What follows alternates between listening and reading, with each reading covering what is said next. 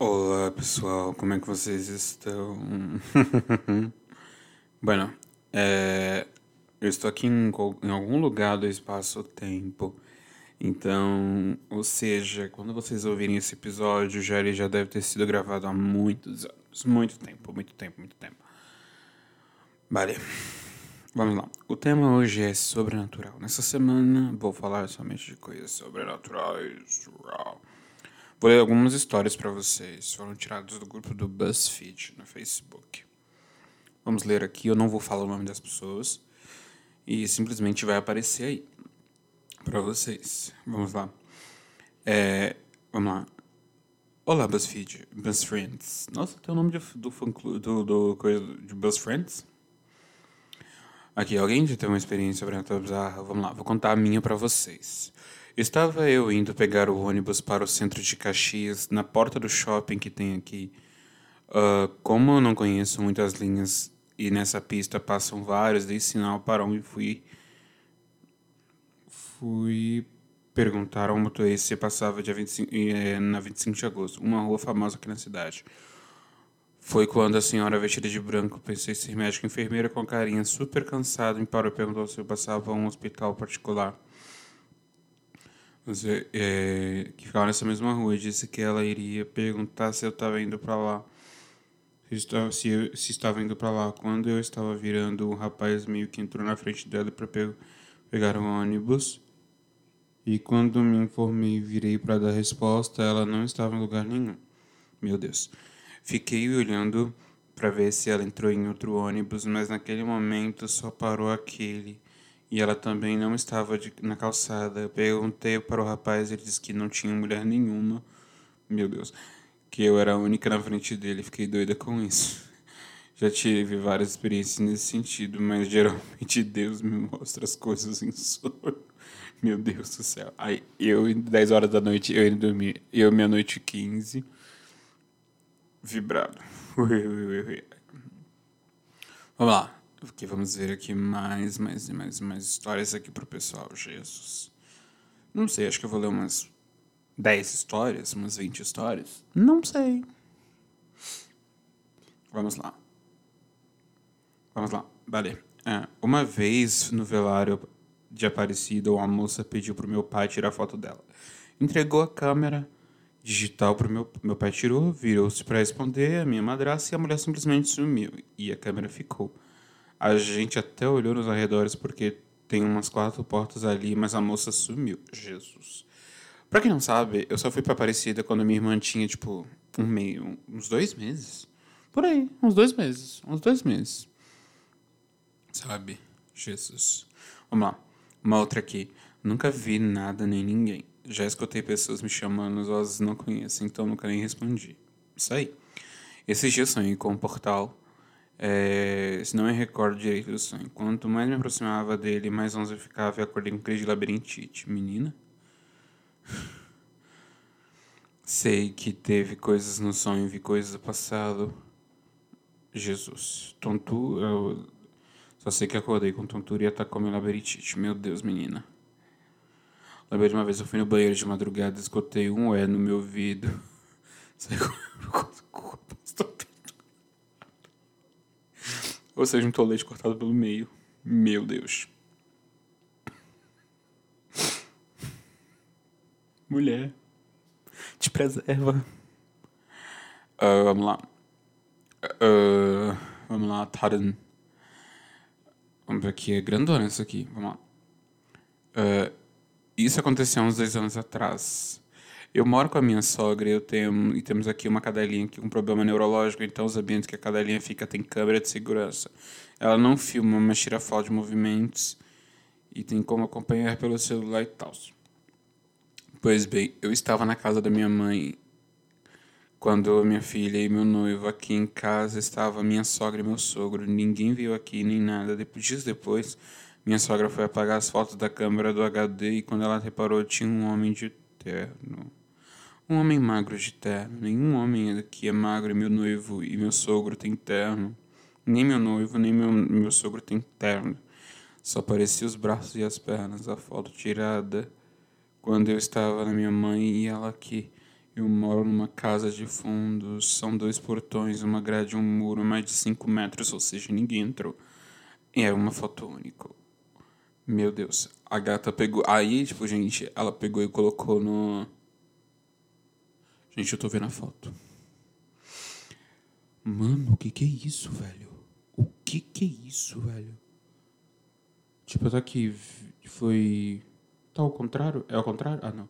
Então é 12 de 7 de 2018, uma da manhã. Mano, o que que é isso? Putz. Mano, eu tô vendo a foto aqui, velho. Tipo, é foto. Jesus. Aí, meu Deus, foi aqui eu vi os comentários ver a foto, mano, pra quê? Jesus, o sangue de Cristo tem poder. A cadelinha não estava sozinha em casa esse dia. Na câmera da sala para registrar a foto dela e meus, com meu sogro e minha sogra, o que faz tudo ficar mais bizarro ainda. Meu Deus. Mano, pra que que eu fui ver essa foto, velho? Pra quê? Agora eu sei que as meninas do Fantasmas no Vera têm.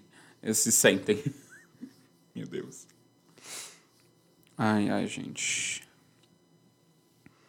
Mano do céu. Por que que eu fui ver a foto? Mano, mas, gente, vou dar a descrição, meu. É um homem com um paletó branco. É, porque a foto é preto e branco. Aí tá aqui a cama, desarrumada. Aí, tipo, você consegue ver uma, uma calça, algo de, de calça preta. Parado. Só, tipo, só dá pra ver, tipo, da cintura pra baixo. Jesus. Sangue de Cristo. Vamos lá.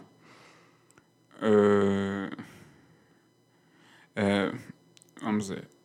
Uma vez eu estava voltando de um rolê sóbrio, era umas quatro da manhã, andava na rua meio depressa e com medo. Aí do nada vi uma luz bem fraquinha no céu, comecei a sentir um gosto de metal muito pesado na boca.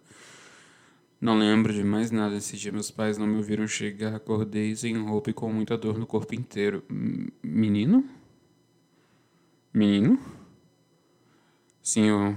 Meu Deus do céu. Que horror. Vamos lá. Hum, não foi a mais bizarra, mas ontem. Abri um ateliê há pouco tempo e trabalho sozinho. Ontem eu tava lá sozinho, mas a luz queimou. Logo depois eu vi um barulho no banheiro, algo batendo na porta e era que sanfonada. Quando eu olhei pro banheiro, vi uma sombra de algo se mexendo lá dentro. Materdei. Meu Deus do céu, gente. Esse ano, tive quase toda a noite, achei que eu ficava doida, mas descobri que e agora. Ai, legal. Ai, Jesus. Ah, vamos ao relato. Meu irmão faleceu com três anos, mas com dois anos ele falava que iria. Uh, inclusive, primeiro meu pai. E assim, ele falava as palavras no dia 11 de 9 de 2010, ele morreu com três anos de idade. Ele dizia, meu pai, que iria e apontava para o peito do meu pai. Meu pai tem arritmia cardíaca. Meu irmão, com dois anos, jamais poderia saber o que é isso. Jesus. Uau. Mano.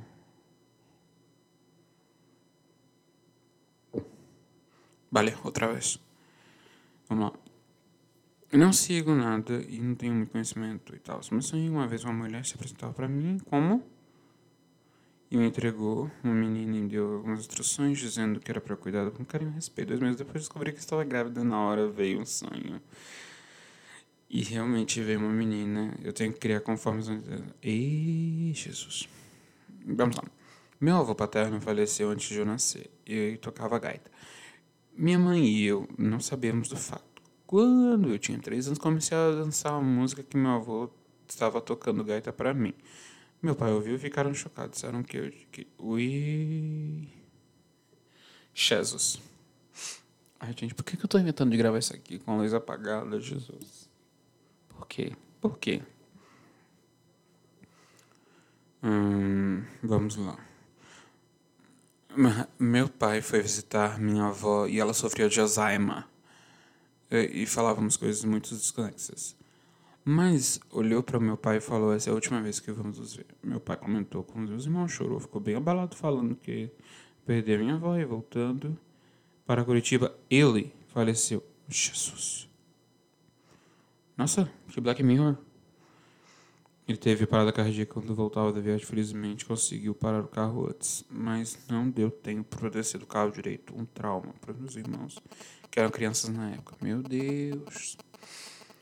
Na minha lua de mel, do, é, os dois superaportaram juntar os trapinhos é caro, mas sendo só no civil.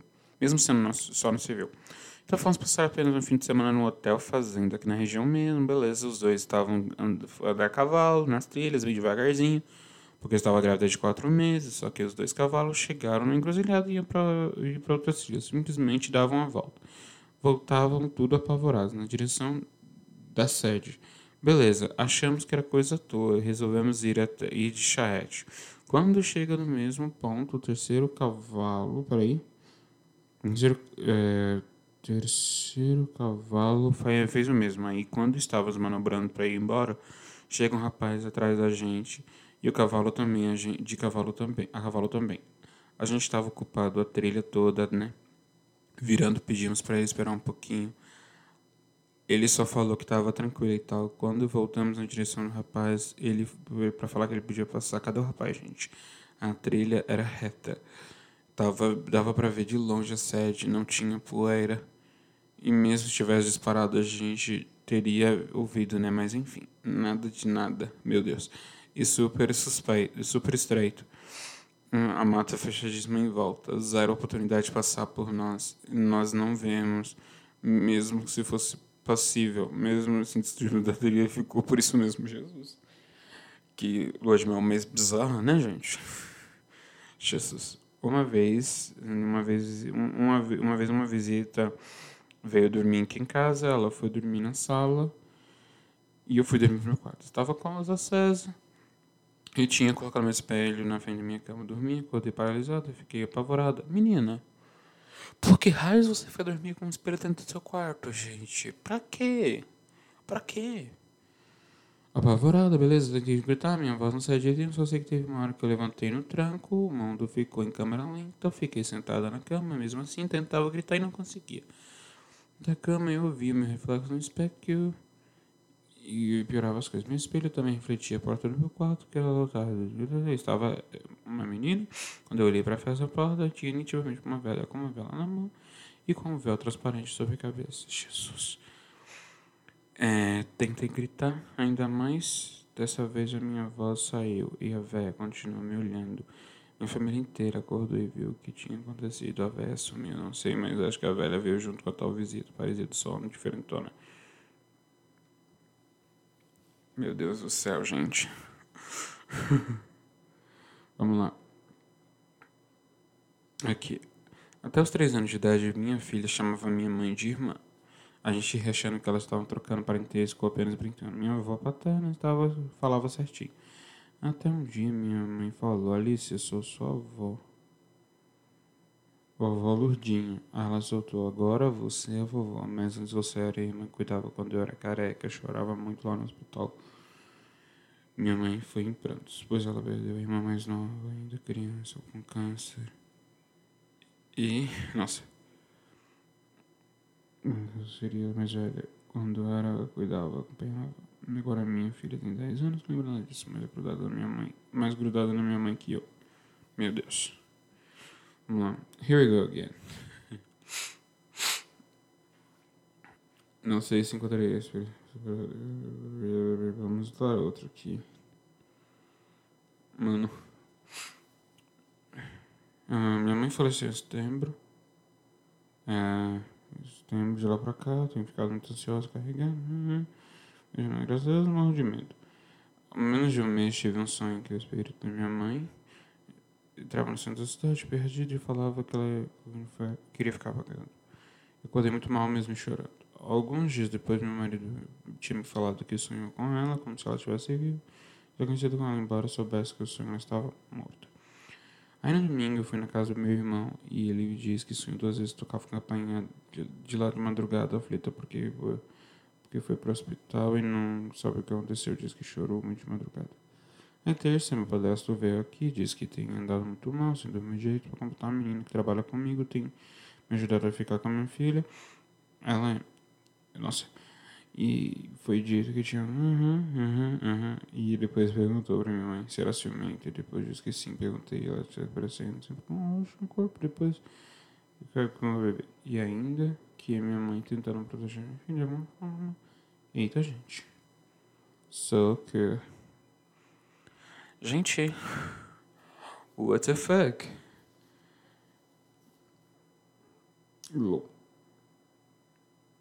Jesus. É. Acho que tá bom mesmo, né, gente? Um abraço para vocês aí do futuro, se vocês gostarem. E aí? Vamos aí, ajuda aí na, na, na, na vaquinha do podcast. Obrigado. Tchau.